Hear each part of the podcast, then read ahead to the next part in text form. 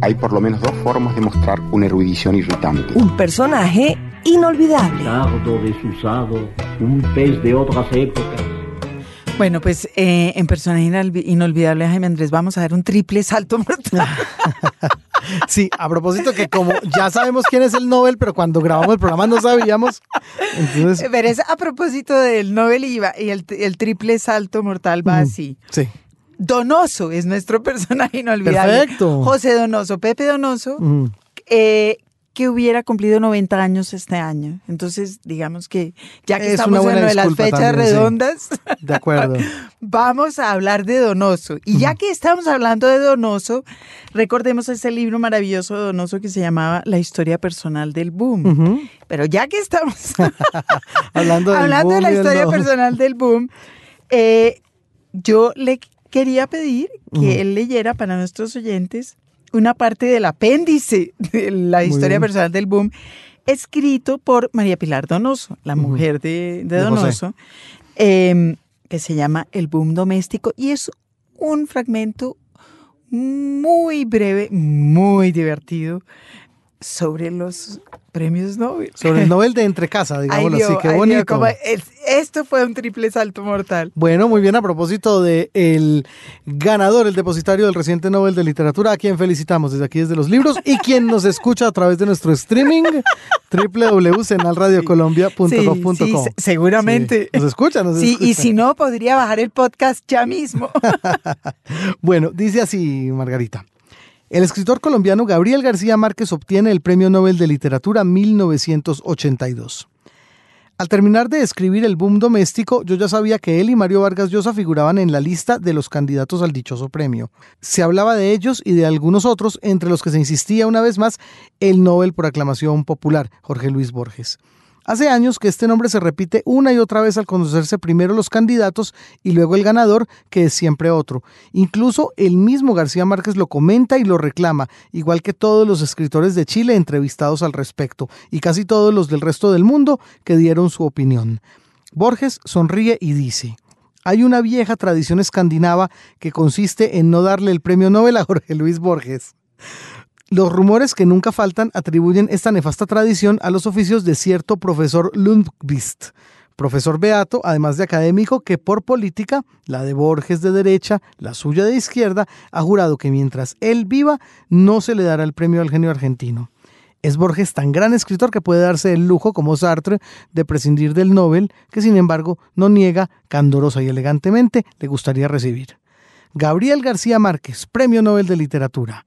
Lástima por Borges, pero bien otorgado. Es el veredicto mundial casi unánime.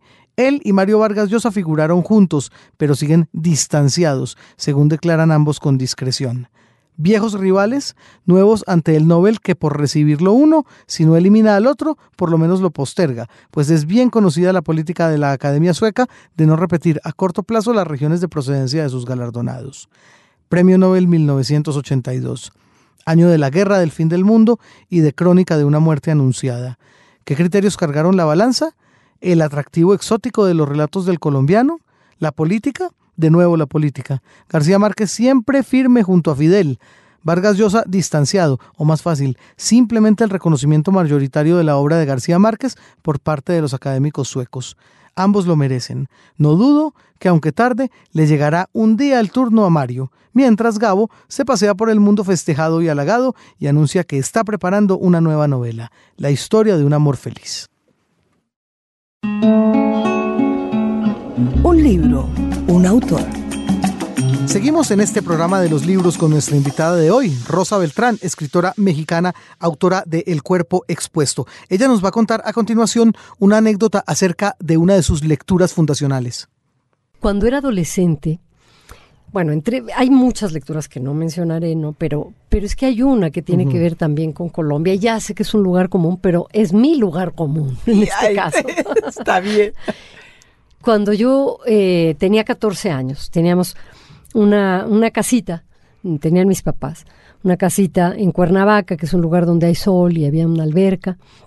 Entonces habíamos salido a nadar con unos primos y yo entré al cuarto de mis papás con mucho calor para refrescarme y descubrí este libro que ni siquiera tenía una portada atractiva porque eran unas estampitas que se repetían, ¿no? La, la famosa portada que todos claro. reconocemos y se llamaba Cien años de soledad. Y yo, pues, sin mayor eh, fe en, en lo que iba a encontrar, me acosté en la cama de mis papás, primera transgresión, me puse a leer este libro y al enfrentarme a ese mundo, y no estoy diciendo que mi experiencia tuviera que ver directamente con las palabras tal y como estaban eh, acomodadas, es decir, con lo, con lo sintáctico, con lo metafórico, con todo lo que uno va a, a aprender después, sino simplemente con la historia que me estaba contando, con ese pueblo de Cañabrava, lo que ¿no? Con- sigue siendo maravilloso. también, ¿no? Eh, con, con esas piedras gigantes como huevos prehistóricos, con ese Melquiades que tenía la facultad de traer la juventud al, al pueblo, pero si se quitaba los dientes traía al mismo tiempo la vejez y horrorizaba a todos, ¿no? Bueno, al leer esto yo, yo, yo pensé, ¿qué, qué es esto? Yo me robo este libro y yo me robé ese libro. Y es una lectura que a mí me marca porque además es, la fe- es el año en el que mis papás se divorcian. Entonces, para mí el empezar a vivir de otra manera, el entrar al mundo de la adultez, tiene que ver también con la lectura de Cien años de soledad, que entre otras muchas obras de García Márquez me ha acompañado. ¿no? Pero lo que es sensacional de esa historia es que estaba en el cuarto de sus papás, Sí. lo cual quiere decir que sus papás, es, uno de los dos lo estaba leyendo también. Ambos lo leyeron, lo discutían, ¿no? Con mis tíos. Era, era el libro del que todo mundo hablaba. Sí. Y es el libro del que mi generación también seguirá hablando porque, porque nuestra juventud está marcada también Claro. por esta nueva manera de utilizar el idioma, por, por este pues experimento radical que tenía que ver con la hipérbole, con juntar el mundo de los santos y de la geografía, pero también la literatura de viajes y también lo fantástico y lo real, etcétera, etcétera, ¿no? Ahora ya no escribimos así, ya narramos la realidad de otra manera, ya la crónica es uno de los géneros por excelencia en América Latina en general, ¿no? y, y- y hay grandísimos cronistas en Colombia por- y revistas extraordinarias que yo les envidio, ¿no? Las leo y a la vez se las envidio. Eh, como, bueno, no sé, Malpensante, Gato Pardo, todas estas revistas maravillosas que publican crónicas. Y, eh, y escritores y escritoras que me, que me siguen fascinando. No solo he leído a colombianos, claro, he leído a autores de muchos lugares. Eh, eso es otra cosa que me encanta, que la literatura es viajar al lugar donde quieras, ¿no? donde se te dé tu gana, tener la edad que quieras. La literatura norteamericana, la literatura anglófona, yo creo que es la literatura que más ha influido en lo que yo escribo. Bueno, y hay un cierto nivel de especialización también, Rosa, en lo que tiene que ver con eh, las, eh, el interés que usted ha tenido por las escritoras del siglo XX. Tal es así que usted obtuvo un reconocimiento de la American Association of University Women precisamente por esos estudios que tienen que ver sobre estas escritoras. Eh, ¿Cómo ha partido usted, eh, digamos, cuál ha sido el punto de partida de estos estudios para no meterse en aquello tan, eh, en ese berenjenal que podemos llamar literatura de género, etcétera? Pero es que además, claro, Rosa en su tiempo libre está en la academia. Ah, además, en su tiempo libre, imagínense. Sí, es otra de mis perversiones. Oigan, pero es que todo, todo va a dar al mismo lugar, que es, en el fondo, ser bien tramposo, ¿no? Y buscarte, ingeniártelas, buscarte la manera de vivir en la literatura. Son distintos caminos para llegar a lo mismo, porque dar clases es la oportunidad de compartir con otros, con los jóvenes, eh, las lecturas que, que te fascinan, ¿no? De Y transmitir una pasión. Y, y de ser transmitido también, ¿no? Sí. Por- porque, porque una lectura es un acto absolutamente excluyente y personal. Entonces, cada quien va a tener una interpretación de lo que está leyendo que es distinta y que está afincada en su experiencia subjetiva, en su cuerpo.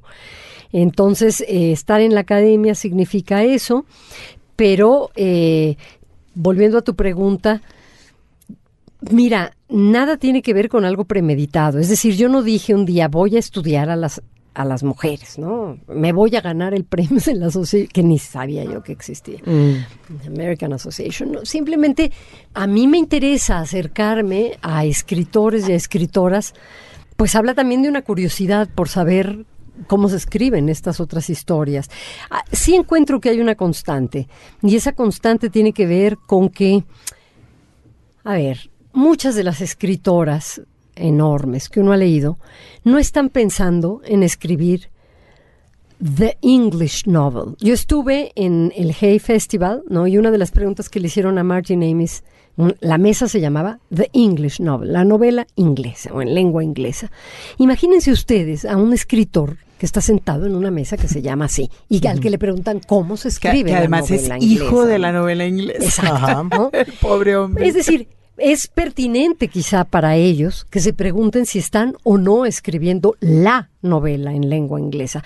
Pero a uno eh, le es posible pensar en que está escribiendo a secas, basándose en una tradición, pero también contestando a esa tradición, ¿no? Eh, sin tener este peso enorme de, de estar escribiendo la novela en lengua inglesa, aunque, aunque al final la escriba, eso no importa, ¿no?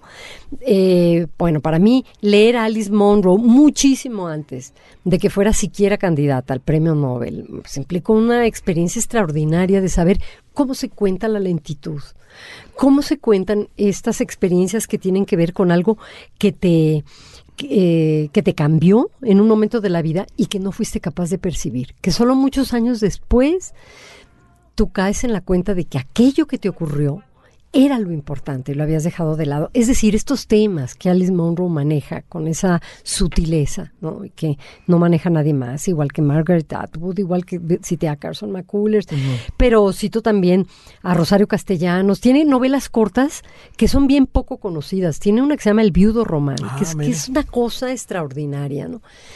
Eh, en fin, que para mí leer autoras es algo natural. Es como si me dijeran, ¿por qué lee cuentistas y no solo novelistas? Claro.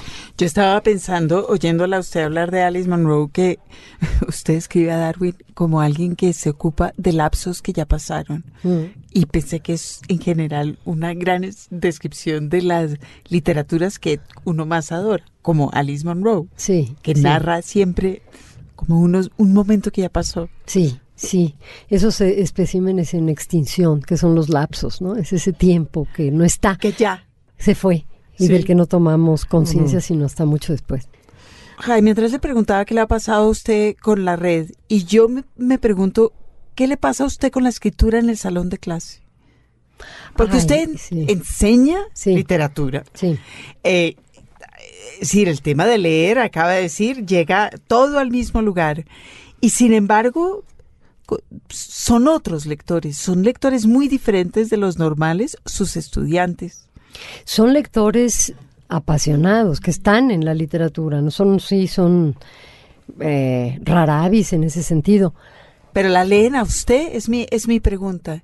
Es decir, ¿qué, bueno, qué le sí pasa me leen a su algunos, no, escritura? no en mi clase, porque esto ya sería hacerse promoción, ¿no? Pero sí, sí, sí me leen eh, y comentan mis libros y damos talleres, doy talleres, esta es una parte muy fascinante de, de mi trabajo, Mm, no tanto en el posgrado de literatura comparada, sino en los talleres que doy porque porque me he aficionado en los últimos años a impartir un taller de escritura que tiene que ver con el cuerpo, con que cada uno se narre a partir de, su- cuerpo, de sus experiencias con el cuerpo, eh, y del hecho de que somos subjetividad y que somos eh, sobrevivientes. Todos los que estamos vivos somos sobrevivientes, ¿no?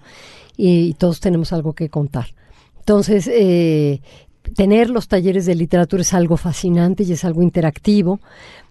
Claro que se cuela siempre a veces eh, el o el grupo de estudiantes que lo leen a uno y que te invitan después a presentar tus libros porque se convierten ellos en profesores o porque dan talleres o dirigen talleres o están participando en las ferias, o- y en fin, te van siguiendo, te van siguiendo y te van cuestionando, aunque no sea de manera directa, ¿no? A través de su trabajo y a través de la misma clase, eh, te van cuestionando de distintos modos. Yo he tenido alumnos brillantísimos, la verdad, que, que después se convirtieron en escritores, así que para mí dar clases es algo muy enriquecedor, muy vivo. Bien. Entonces llegó el momento para que Rosa Beltrán nos ofrezca de su propia voz alguna lectura. Nosotros tenemos dos materiales para ofrecerle. Usted dirá, efectos secundarios, el cuerpo expuesto. ¿Puedo ir por mis lentes? Por favor. Bueno, este cuento se llama Supervivencia del más adecuado. Eh, es el cuento al que se refería Margarita hace un momento, en el que un esposo entrena a su mujer en el arte del deterioro, porque es previsor, porque la quiere, porque la cuida, eh, y porque se preocupa, como muchos hombres se preocupan, por lo que va a ocurrir una vez que esté muerto. Va pues. Desde que cumplí 70 años, entreno a mi mujer todas las mañanas a fin de que, llegado el caso, pueda asistirse en su viudez. Se podría pensar que es prematuro, pero las estadísticas me confirman que mis previsiones tienen un fundamento. Los hombres nos vamos antes. ¿Y alguien se ha detenido a pensar en las penalidades de la viuda cuando sus facultades menguan? La historia de la viuda alegre pertenece al cine y la literatura. En la realidad, las viudas se, quejan, se quedan ciegas, sordas, cojas, etc. Una vez se supo del caso de una viuda amnésica que se empeñaba en cobrar su pensión a nombre de otra y pasó años sin conseguirlo. Mi mujer, cuando oye estas historias, se aterra. Por eso he decidido entrenarla en el arte del deterioro.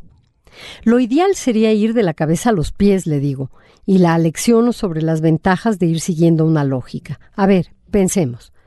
¿Cuáles son los verdaderos problemas de las viudas? Las tuertas, por ejemplo. Apenas si logran que alguien repare en ellas. En general no las atienden, las mandan a otras ventanillas. Podrían despertar mayor interés si se decidieran por la solución radical, o los dos ojos o ninguno. Optaremos por los dos. Mi mujer se agita. Tranquila, le aclaro, para eso está la profilaxis. Le pongo un paño grueso en los ojos y le digo, adelante, ten ánimo, más vale empezar a tiempo. Lo primero es caminar por el cuarto sin que te tropieces. Ella da dos pasos y tira la lámpara de pie. Es que nunca antes he sido ciega, se disculpa. Yo discrepo. Para ser ciega eres pésima, le digo. No usas las yemas de los dedos ni adelantas un pie. No comprendes que la esencia del desplazamiento del ciego es huir del obstáculo. ¿Qué tal si me tiras encima la jarra de té caliente? Pero si tú ya no estarás, responde. Muy bien, no estaré, pero ¿y quién me garantiza que no te arrojarás por la ventana? Los ciegos palpan, tantean, abren bien los dedos tratando de emerger de las aguas profundas de esa otra falta de memoria que es la ceguera. En cambio, tú te confías mucho. Crees que todo es cosa de improvisar. Ella busca una salida. Dice que sabrá si corre peligro gracias al oído, que tiene mucho más fino que yo. Bueno, intentemos por ahí, le digo, no sea que te quedes sorda. Después de ponerle tapones, le ato unas cuerdas en los dedos anular y medio, de las que tiraré cada vez que alguien llame a la puerta. Pienso adaptarle un artefacto que cumpla esta función cuando yo no esté. Tomé esta medida porque antes probamos con un foco que encendía al accionar el timbre, pero tardó horas en darse cuenta. Cuando se lo hice ver, dijo que la razón era que se confundía, no sabía si en ese momento era ciega o sorda. Tras varios intentos, decidí atarle cuerdas por todo el cuerpo en una pierna para avisar que algo ardía en la lumbre, en los brazos para indicarle que alguien venía subiendo por la escalera. Con todo, fue mejor ciega que sorda. Le expliqué que si alguien se metiera a asaltarla no tendría forma de defenderse. Aumenté el grado de dificultad con una mordaza que le impedía gritar, pero ella tuvo otra idea. Los pies, querido, dijo. Pienso que ese sería mi verdadero Waterloo. ¿Cómo iría a cobrar la pensión si no pudiera moverme? No pude más que sonreír. Ya se ve la clase de viuda que serás. Inválida pero avarienta. Procedimos. Ella dobló una pierna y sujetándola por detrás con una mano me dijo Mira, podría caminar así, a saltitos. Le expliqué que las cojas tienen problemas mucho peores que moverse o no moverse. De hecho, tienen mayores problemas que las tuertas. Un cojo está condenado a la soledad, expliqué. Jamás verás cojos en compañía de otros cojos. No son como los ciegos, que suelen andar en fila india como un ejército desorientado pero solidario. Hay escuelas para ciegos, tours de ciegos, pero ¿has visto excursiones de cojos? Tuvo que admitir que no. Un cojo no es solo un cojo, es una fórmula compensatoria que va más allá del pie. Un cojo siempre está cojo de la compañía de otro. Un paralítico, en cambio, es el centro de atención. Piensa y verás. No hay quien se niegue a empujar una silla de ruedas, aunque lo haga de mal modo. A regañadientes se hincó. Trató de avanzar de este modo, pero el sobrepeso y las pantorrillas le estorbaban. Es que no puedo, dijo. Volví a sonreír. Ya verás que sin mí la vida no es tan sencilla como parece. Y aún nos queda la parálisis, añadí. La conduje al lecho y la até de pies y manos. Acostada en la cama sin poder desplazarse, ¿qué podría hacer? Podrías recordarme, sugerí. Me respondió, ¿para qué? Para matar el tiempo, por ejemplo. Si lo único que tendría sería el tiempo, ¿para qué querría matarlo? dijo. Las viudas tienen una lógica implacable. Había que prepararla para cuando la perdiera. A ver, haz de cuenta que no soy el que tú crees. ¿Quién soy? pregunté. ¿Eres un visitante? No. ¿Eres un asaltante? No. ¿Eres el perro? Cuando se cansó dijo, tú lo que quieres es volverme loca. Está bien, admití. Dejemos este ejercicio. No conocerás esta herramienta. No, por favor, suplicó. Continuemos, te lo ruego. Los locos son convincentes hasta ese grado en que aún revelándonos acaban por tener la razón. Los libros. Señal Radio Colombia.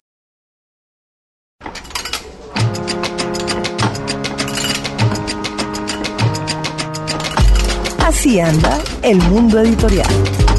Bueno, una gran noticia para lo que tiene que ver con nuestra memoria editorial, Margarita, el hecho de que en la Biblioteca Nacional se esté llevando a cabo una muestra, una exposición respecto a la legendaria revista Mito. Importantísimo. Pues, la revista Mito, eh, ah, por lo menos en nuestros discursos, en nuestro discurso de los libros y en nuestros corazones está presente siempre. Pero es muy, muy importante esta exposición porque pues junto con un par de cosas que han hecho en los Santanderes, de donde son originarios los mitos. Claro, los creadores. los creadores. Colaboradores. Eh, pues es, es un buen momento para recordarle al país lo importante que fue esta como esta empresa intelectual eh, para nosotros. Se abrió la semana pasada, eh, parece que llenaron como la, la sala principal, en fin, se ve bonita, yo no he visto sino fotos. Qué maravilla. Prometen también que van a hacer, que ah, habrá una app para que compartamos Ah, textos. súper, qué bien, qué bonito. Eh, yo que soy eh, curiosa no lo pude encontrar, pero ya lo encontraremos y ya les contaré. Están celebrando 90 años del nacimiento de Eduardo Cotelamus, 10 de muerto de Hernando Valencia. em, bueno, Eh, 90 de Jorge Gaitán Durán también. ah, es 90 de Jorge Gaitán Ah, Durán. sí, sí, 90 de Entonces son Jorge. 50 de muerto, Cot- en fin. Sí, se me cogieron todo el 50 calendario. Cote, 50 Cote, 90 de nacimiento Jorge Gaitán Durán eh, y 10 de Hernando Valencia Galkel. De Hernando. Y Sí. eh, hay otros 10 de Charly Lara. Además, bueno, la- las fechas están bastante redonditas. sí, le- les, eh, y si no las hubiéramos acomodado, pues. Seguro que sí. bueno, pero el caso es que eh, pusieron esta exposición y además alrededor de la exposición va a haber como eh, una serie de charlas que están de, de no perderse. Sí. Los, los oyentes de los libros aquí en Bogotá eh, ya pueden ir sacando lápiz y papel y anotando. Ya se perdieron las primeras Sí, dos, empezamos con dos muy buenas. que está, por supuesto, Ramón Cote. Eh, hablando de poesía y hablando de poesía em, de, de mito y de la poesía. Ramón, que a- además de ser un gran poeta él, es hijo de Eduardo eh, Cote Lamus. Así es. Bueno, y, y- e iba acompañado de otros dos poetas, Santiago Mutis y Juan Felipe Robledo. Eh, ah, bueno, pues Santiago también hijo de otro, de otro poeta que publicó Álvaro sus Mutis, primeros eh, poemas en, El mito, claro. en mito. Eh, hubo también una discusión sobre mito y arte moderada por Lucas Ospina, en la que me imagino recordaron la cantidad de artistas plásticos que también tuvieron que ver con ese grupo de mito, como Cecilia Porras, Grau, Obregón. Ramírez Villamizar, en fin. Las semanas que vienen, te, hay una, una mesa de discusión sobre Mm. el cine Ajá, sí. en donde está Cobo Borda, Julián David Correa y Hugo Chaparro, y moderada por Álvaro Robledo, que fue uno de los curadores. El otro curador fue Santiago Mutis. Muy bien. Eh, hay otra mesa en noviembre en- con Manuel Hernández, Salomón Calmanovitz y Antanas Mocus sobre educación. Educación, muy bien. Y una última mesa sobre la actualidad de las revistas culturales en la, a la cual está, eh, están invitados todos, el who de las revistas culturales. Eso veo. Guillermo González, que era de revista Número, Mario Jursic del Malpensante, Elkin Restrepo. De Acuarimántima. Sí, no, no, no, está absolutamente completo. Carlos Enrique Ruiz de la LEF. Juan David Correa de Arcadia. Arcadia. ¿no? Es el Dream Team, Sí. básicamente. Entonces, y una última mesa con Tina Moscovici, que fue eh, mujer de Jorge Gaitán Durán, una, además una persona que en propio eh, estuvo muy metida en las actividades culturales eh, colombianas en ese momento, eh, estará conversando con Pedro Alejo Gómez, otro delfín. Así el- es, el hijo de Pedro Gómez el hijo de Valderrama. Pedro Gómez Valderrama. Total, que va a estar, mm, va a estar eh, como de no perderse No, esas charlas. Qué delicia. Eh, serán allá en la, en la Biblioteca Nacional, en la sala chiquita, Sí, en el auditorio. en el auditorio Aurelio Arturo, que es muy bello. eh, y de una vez podemos ir y visitar la exposición. En lista de espera. Momento para que nuestra invitada de hoy a los libros por Señal Radio Colombia conteste el cuestionario que Margarita Valencia siempre tiene preparado. Así que Rosa Beltrán, esto es un cuestionario de esos filosos, puntillosos, miedosos. Mentira. Examen. Pregu- pregu- ¿qué No me dijeron que hubiera examen. Preguntas, tra- preguntas con, con trampa. Algo así. Qué y estamos aquí calificando. Bueno, así que las dejo entonces. Y la primera y más dificilísima que ya contestó. Claro, le gusta leer. No solo me gusta, yo creo, esto es lo más terrible, ¿no? Que en este momento de mi vida es lo que más me gusta. Yo creo que, que si pasara un solo día sin leer me sentiría ansiosa, que algo me falta, que algo no está. ¿Y, le ha, y le en ha- su ha lugar. tenido épocas de su vida en que no lee o no lee todo lo que quisiera? Que no lea todo lo que quiero, sí, porque tengo que comer, tengo que trabajar Sí. y eso me quita tiempo. Pero que no lea, no, no. Eh, de hecho, no puedo, no puedo dormir, no puedo estar si no leo. Puedo estar sin escribir, aunque se va generando también una cosa ansiosa, ¿no? Pero sin leer, no. ¿Tiene alguna hora fa- favorita para leer? Ay, sí. Por supuesto que sí, ya está un día de la semana favorito, ¿no? que es el domingo, el, el más en la silencioso. mañana, mientras se va metiendo la luz del sol en la cama con un cafecito, no, no hay placer más grande, porque además yo me despierto muy temprano en función, en función natural de mi edad. Y esto hace que, que esa hora de la mañana sea una hora como de mayor lucidez, pero a la vez de una lucidez extraña porque todavía está saliendo del sueño, no suena el teléfono, no tienes que estar en lo práctico, ¿no? Esa hora es maravillosa para leer. Es la mejor hora para leer, es cierto. Lee en pantalla, el libro mm, va y viene. Yo sigo leyendo el libro la mayor parte de las veces y creo que el invento Gutenberg no va a morir. Eh, pero también leo a veces en la tableta, ¿no? Con menor frecuencia. Eh, confieso que no todos los libros que quiero leer en ese momento están ya colgados de la red. Esto todavía es una etapa prematura, me parece a mí, ¿no? Y me sigue gustando el contacto con las hojas, con, con el libro de papel. Ya sé que se puede anotar en los márgenes con la tableta, pero es una experiencia distinta. Y, yo la describo así, Margarita. Para mí, eh, leer en la cama es leer un libro. Y, y en la pantalla casi siempre es leer sentada o leer recostada pero recargada y no es, no es lo mismo. Claro, no, la lectura dominical silenciosa, café y cama, es un libro de papel, sí, claro. Sí, yo no la concibo, no la he practicado todavía en tableta. Sí escribo en la laptop, en la cama, sí, eso sí puede ser, ¿no? Sí. Pero ya estoy sentada, no es lo mismo. Sí, y es mortal para la espalda, Rosa. ¿Algún género favorito para la lectura de ocio? Oscilo, es por temporadas, ¿no? Hay épocas en que me da por leer compulsivamente novela o por leer novela y cuento, pero hay otras épocas de mi vida en las que leo ensayos, ensayos todo el tiempo, ¿no? Y los ensayos los combino también con poesía a veces. Eh, para los viajes siempre leo novela. y me encanta leer en los aviones porque el avión es como es como, como el confesionario, es un lugar en donde estás a solas, en un espacio eh, suficiente, aunque reducido, y durante X número de horas nadie va a irrumpir en tu lectura. Es maravilloso leer en los aviones. ¿En qué aviones se encarama usted que no la interrumpen a todas horas? Es que cuando abres un libro no te interrumpen. Hay también una cosa. Hay que ponerse cascos. no, bueno, es que tú eres muy sociable, Margarita, eso es lo que pasa. Pero, pero si a mí yo veo que alguien tiene el intento de platicarme, basta con que abra un libro, ¿no? Para que guarde respetuoso silencio la otra persona, o a lo mejor me pregunte qué estoy leyendo, ¿no? Y se lo comparto, pero. Pero no, yo creo que la gente tiene esta relación con los libros donde sabe que tú ya entraste a otro mundo y, y ahí está, respetan. ¿sí? ¿Qué libro has regalado muchas veces? Uf, muchos.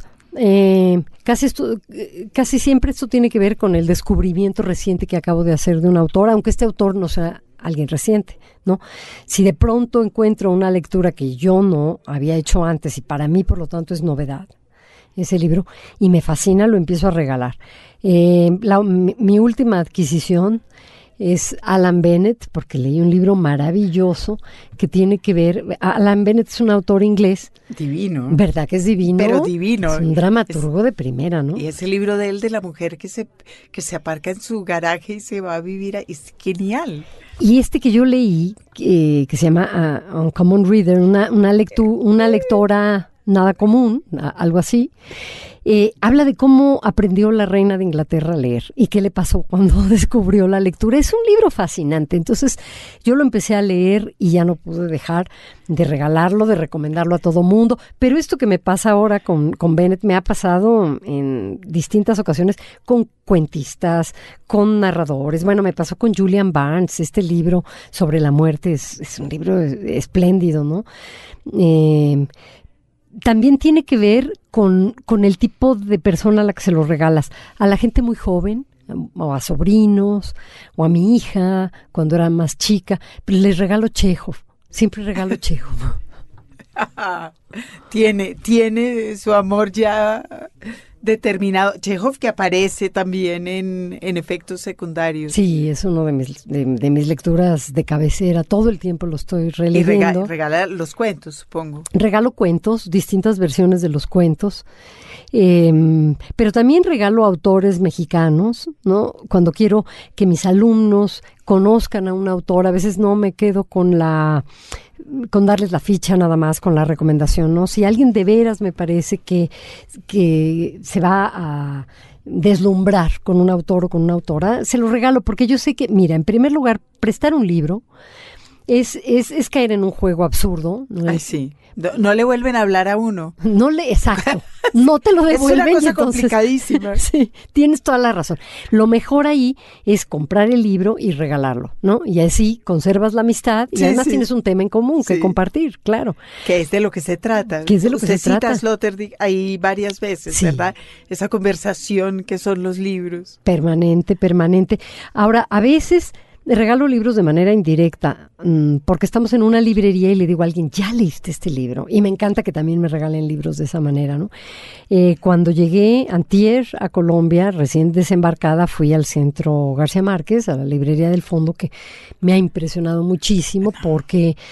Bueno, porque tiene una medida muy inteligente y es que todos los países que están invitados a ferias o a actos aquí en Colombia y cuyos libros traen los eh, libreros, este librero, se queda con esos libros, se quedan a la venta. Entonces, me pasó en esa librería que yo empecé a encontrar autores latinoamericanos que no encuentro en sus propios países, en nuestros países. No, el, la librería del Fondo de Cultura Económica, que siempre está muy bien. En estos días de festival, mm. es, eh, bueno, yo me tengo que mantener lo más lejos posible. Amarrarte las manos para no endeudarte. Es horrible. Mira, el pabellón de México tiene libros que en México no encuentras, que están agotados o que son difíciles de encontrar. Bueno, entonces vas caminando con amigos y de pronto le dices, oiga, usted ya leyó o tú ya leíste. Se me contagia. eh, esta antología de la crónica latinoamericana que hizo Darío Jaramillo Agudelo y, y además el prólogo es un estudio extraordinario, tienes que comprarle en este minuto porque ese libro se va a agotar. Y así, ¿no? Claro.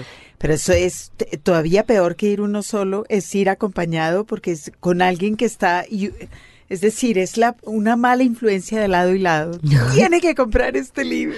Y una, y uno adora esas malas influencias, Sí. ¿no? Porque cuando estás con escritores, amigos, y la charla ha dado vueltas y vueltas alrededor de chismes o de noticias políticas, de pronto surge la pregunta, ¿qué estás leyendo? Y, y ese es el momento bueno de la conversación, porque siempre alguien va a estar leyendo la, el, el libro que tú que te faltaba, ¿no? Que te lo vas a ver además este comunicar, que te lo va a descubrir. A mí me encanta que me descubran autores, que me regalen libros de esa manera. Es lo más delicioso. ¿Qué libro no regalaría nunca? Hay un libro de autoayuda y superación. No, porque esa es la invitación justo a, a no ayudarte, ¿no? Abandonar esta otra experiencia literaria. Sí, yo creo que un libro de autoayuda no lo regalaría. Y de ahora, a partir de ahora le voy a hacer varias preguntas sobre usted como escritora, pero para ganar tiempo, le voy a pedir que lea ese texto tan bonito que tiene en su página, que se llama rosabeltran.net, ¿verdad? Y que arranca con un texto suyo sobre la escritura. Eh, así que le voy a pedir que nos lea ese textico y conversamos a partir de ahí. ¿Por qué sufrimos tanto? A veces me lo pregunto y encuentro la respuesta en una obra a la que suelo acudir. Para la Odisea, el fin de las penalidades humanas es convertirse en libro. Es un pensamiento consolador, aunque falso, sobre todo para quienes no escriben, que son la mayoría. ¿Cuál es el sentido de sus penas, además de estar condenados a llevarlas a cuestas? Para desahogarlas un poco, yo escribo, aunque no estoy segura de que sea por esa razón. Simplemente lo hago. Tengo un ritual, tengo muchos en realidad. Pensar que la ceremonia que precede al acto de escribir sea un hecho dilatorio es injusto. Que sea un acto maníaco, en cambio, lo acepto. Estoy llena de manías. Esa es mi mayor penalidad. Mejor dicho, es mi esencia. Mis manías soy yo. Mi escritura, en cambio, pertenece al azar y a, leyes insospechadas, a otros. En la era de las identidades mutables, mis manías se ven obligadas a transmutar y a permanecer ocultas, habitando esa vida paralela que no muestro. Gracias a ellas puedo ser una persona convencional, una mujer de tantas, diríamos. Toda mi excentricidad se la dejo a ese acto propiciatorio que es muchos preámbulos, todos distintos y tendientes a un fin común. Ahí es donde se realiza lo que soy o lo que querría ser o lo que a veces me veo obligada a hacer aunque no quiera. No es algo que pueda definir de una vez, porque cambia como un virus mutante todo el tiempo. Pongo un ejemplo. Aunque tiene sentido ponerlo, la sola muestra no es más que una ilustración momentánea. Ya he dicho que la esencia del ritual es ser impredecible y cambiante, aunque sin él no haya posibilidad de poner negro sobre blanco. Hay algo que aclarar, eso sí. El ceremonial determina la obra. Me gustaría que no fuera así, pero no hay mucho que se pueda hacer. Por algo, una manía es una manía, sin contar, desde luego, la de echar un vistazo en las manías de otros, que según he podido constatar son de tres tipos. Las mías, que dependen del momento en que esté, se sitúan en algún anaquel de esa tríada. En primer lugar está el mundo de los demasiado limpios. Thomas Mann, en su estudio, se enjuaga las manos en agua de violetas continuamente. Borges medita en la bañera para decidir si lo que ha soñado le servirá o no para una historia o un poema. En ambos autores se ve reflejado ese higienismo, impecable, intachable, son adjetivos que la crítica suele usar cuando los cita. Segundo, los rituales opuestos, de lo bajo y lo sucio. Cioran en un cuarto por días enteros, aislado de la humanidad y del sueño, o Clarice Lispector rodeada de gatos en medio de un caos doméstico. Tercero, los actos absurdos como escribir solo de pie y solo con lápices del dos afilados por uno mismo. Hacerlo solo después de desayunar filete en salsa Wellington a medianoche, como observó Ibargüengoitia de alguien más, pretextar un viaje para escribir solo en un avión, etc. A este rubro pertenecen, a mi juicio, quienes escriben solo de mañana o solo tres horas diarias o solo después de dar un paseo por la colonia Escandón de noche. De más está decir que me gustaría escribir El Aleph, La montaña mágica, Álbum de familia, Metamorfosis o Madame Bovary. Nótese que dije me gustaría escribir y no me gustaría haber escrito, porque albergo la esperanza de hacerlo. Por eso me aplico. Sé que estoy a tiempo de escribir la próxima obra de Homero, de Cioran, de Carson McCullers. No ignoro que el hecho de ponerme albornoz, enjuagarme con agua de violetas o escribir junto al gato no me garantiza llevar a cabo mi propósito. Es decir, sé que haber rastreado el ritual no implica que pueda imitarlo siquiera. Las manías son propias, son impredecibles y lo más importante, son secretas. No obstante lo cual, yo empiezo eh, por preguntar. Usted dijo de la, de la novela histórica que lo, lo que más le interesaba era que tenía que investigar mucho. Y a mí se me ocurre que esa obviamente debe ser una de sus manías a la hora de escribir. Sí, meterse a los archivos, empezar a hurgar, eh, lo escrito pero que ya no es leído o ya no es visitado, todo eso tiene un grado de fascinación boyerista que me encanta y que está ligado también a la escritura. Eh, pero no solo escribo sobre personajes históricos. ¿Cuánto tiempo se echó, por ejemplo, leyendo sobre Darwin antes de sentarse a leer el cuerpo expuesto? De manera sistemática, tres años, pero en realidad los apuntes empezaron mucho antes, ¿no? Uno no sabe bien qué va a escribir. ¿Dónde toma apuntes? Donde sea. Eh, es decir, en términos de espacio, donde sea, porque se me puede ocurrir en cualquier momento o porque me puedo eh, fascinar por algo que alguien dijo o por algo que acabo de leer. Eh, los apunto en una libretita que traigo siempre conmigo.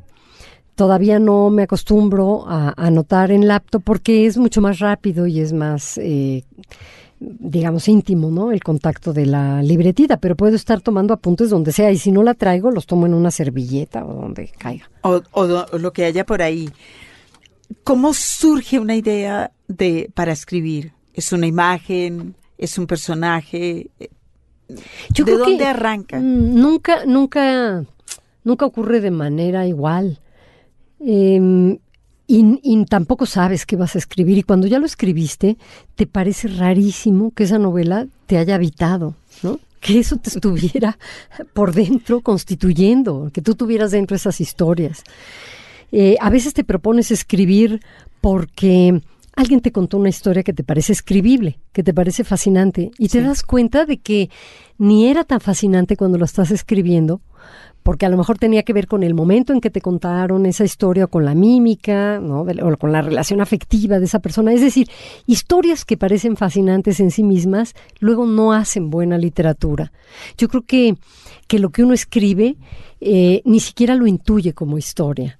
Lo intuye a veces como algo que estorba, como algo que inquieta, como algo que quiere descubrir no saber bien a dónde te diriges es una de las características de la escritura y por eso también es un acto tan fascinante y tan necesario. Tú tienes que resolver eso. ¿En qué momento del proceso de escribir el cuerpo expuesto surgió el otro personaje, el personaje paralelo, el hombre de hoy que colecciona seres humanos, digamos?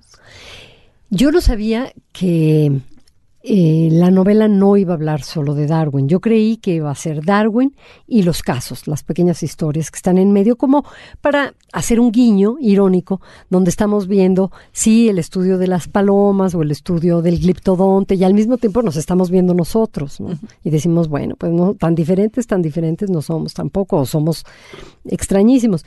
Eh, pero luego surgió la necesidad de que hubiera un personaje que fuera dándole sentido, dándole coherencia a esas dos historias que se estaban contando. Es decir, el curioso, que, en parte soy yo, o que en parte es quien lee el libro, que está viendo en esa colección de casos la, la historia que cuenta el darwinista, ¿no? Y y de la que somos culpables también, porque de alguna manera lo que está haciendo es este como dijiste de efectos secundarios, es también una diatriba.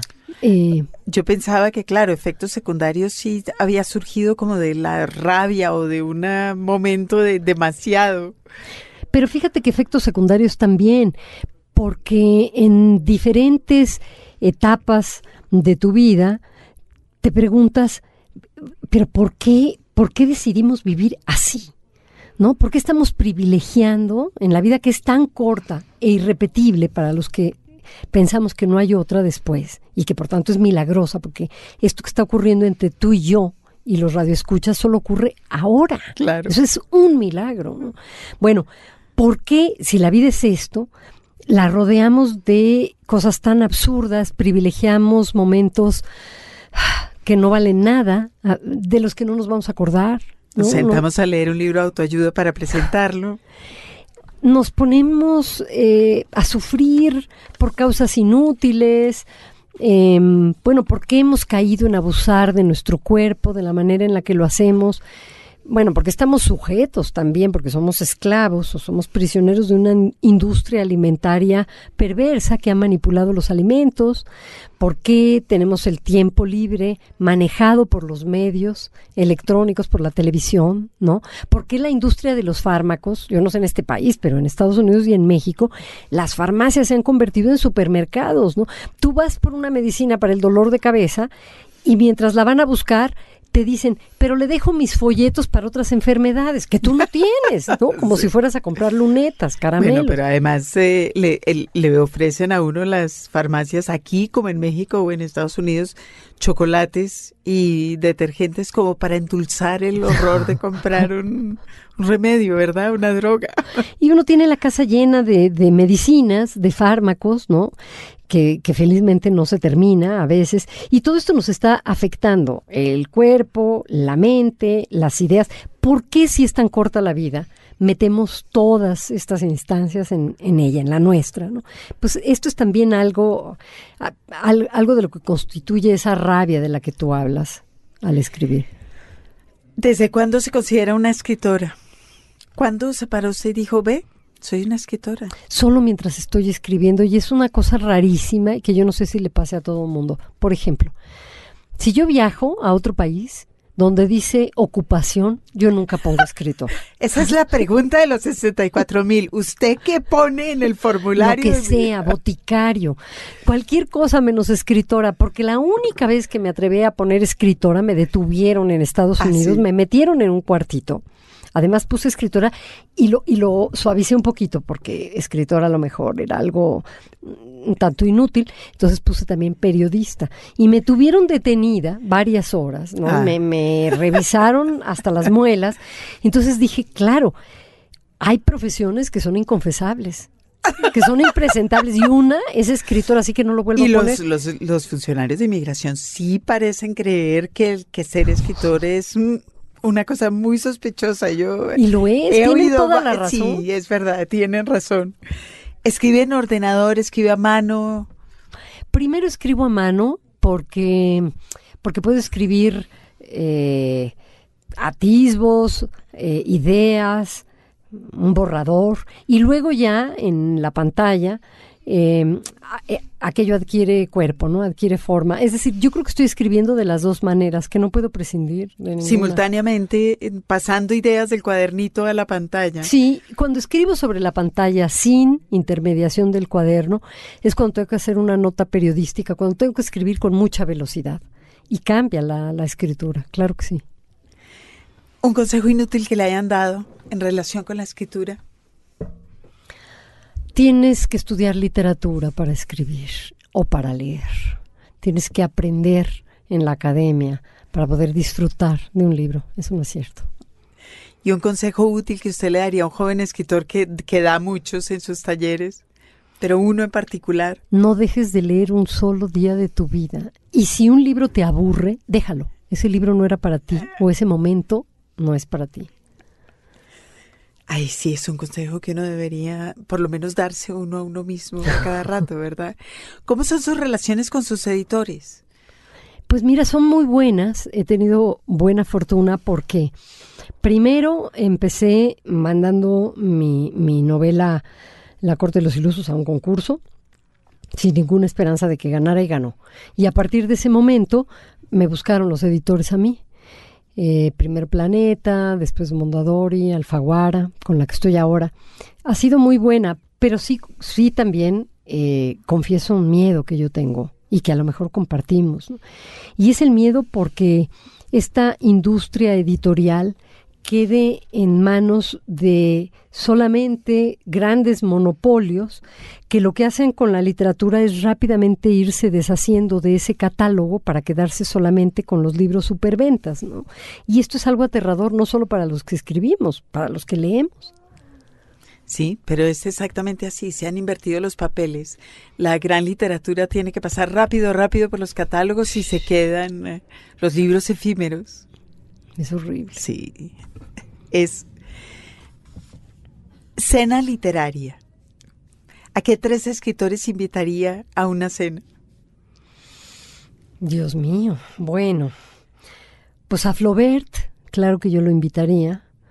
Eh, a Oscar Wilde, aunque sé que se la pasaría hablando pestes, ¿no? Que sería Pero el sería- maledicente y el chismoso. Sería divertidísimo tenerlo en una cena. No sé, porque uno sería el blanco también de sus bromas, ¿no? Sería aterrador. Eh, y yo creo que Virginia Woolf, sí, a pesar de que sería la más lacónica, eh, la, la más ausente, yo creo que de pronto soltaría pepitas de verdad, que de las que yo iría rápidamente al baño a tomar nota. en el cuadernito. ¿Lee mientras escribe?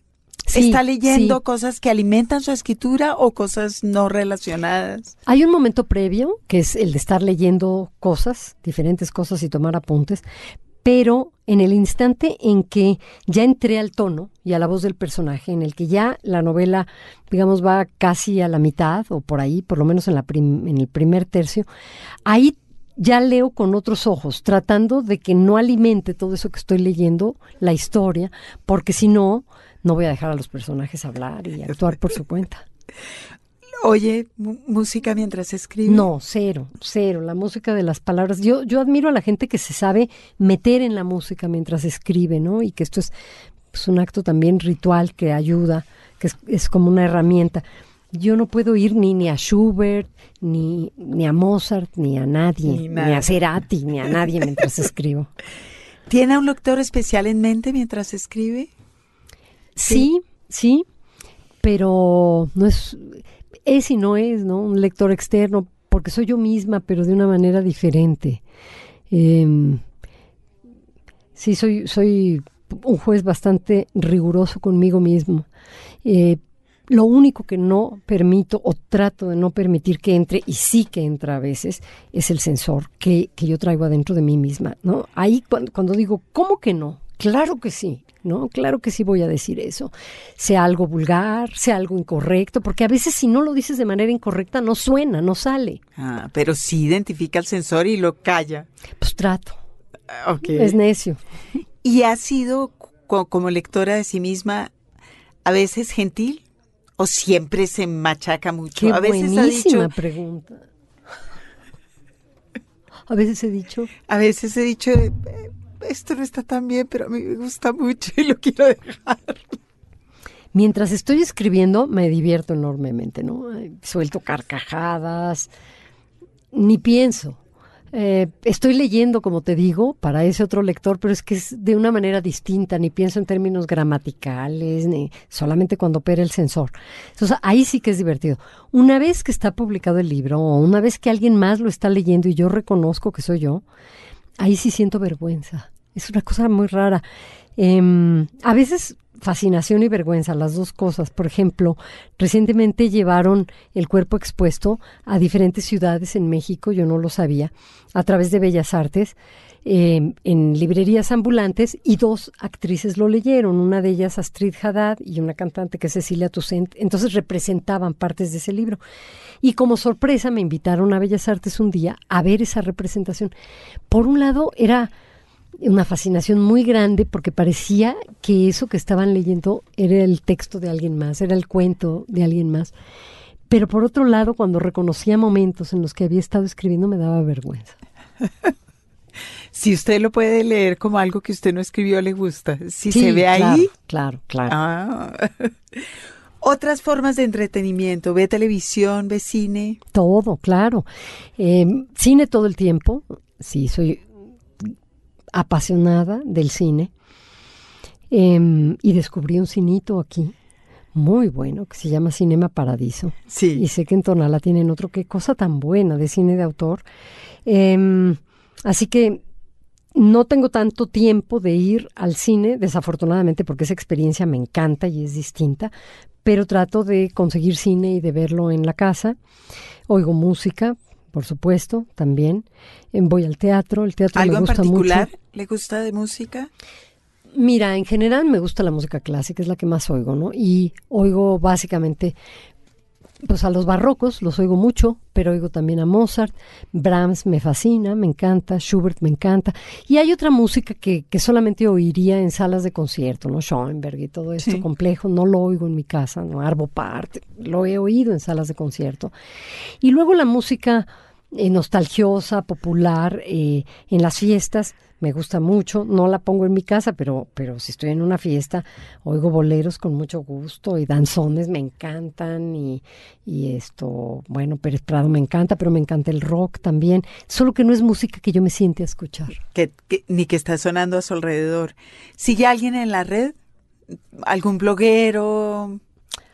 Por temporadas a varios, a varios autores que me interesan, sobre todo en Twitter, más que, más que blogs, no tengo tiempo de leer los blogs. Pero ¿no? es activa en Twitter y, y Trina. Y... más activa como como Boyer, más más activa leyendo a otros porque porque los tweets te permiten pensar en aforismos, te permiten pensar más cercanamente a la poesía, ¿no? Sí.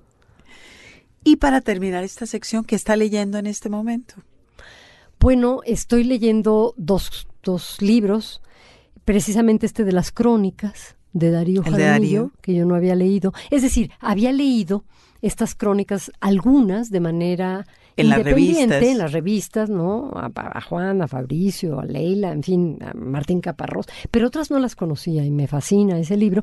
Pero también estoy releyendo, porque sabía que venía aquí y que iba a ver a, a Piedad Bonet, este libro que se llama Lo que no tiene nombre, que, que no tiene El- abuela. leerlo leerlo es difícil, pero releerlo peor porque uno va anticipando. Pero sabes qué, a la vez que es difícil, ocurre lo, lo que con este otro libro de Julian Barnes del que hablábamos. Em, sí se establece una distancia particular. Te das cuenta de que estás no solo frente a una experiencia valientemente contada, ¿no? frente a, a la autobiografía de un hecho atroz, terrible, eh, sino frente a un hecho narrativo donde la narradora trata de poner distancia del Y- lugar común. Y lo logra. Y no es increíblemente. autocompasiva y se atreve a ir más allá que todos y dice, ¿por qué nadie habla del suicidio? ¿Por qué cuando me dan las condolencias utilizan estas frases elípticas? En fin, rasca en todo lo que todos nosotros Sí. pensamos, pero no nos atrevemos a decir. Sí. Y tiene distancia, que era eh, imposible quizás. Sí, sí, un, hecho muy difícil, sobre todo por, por reciente, ¿no?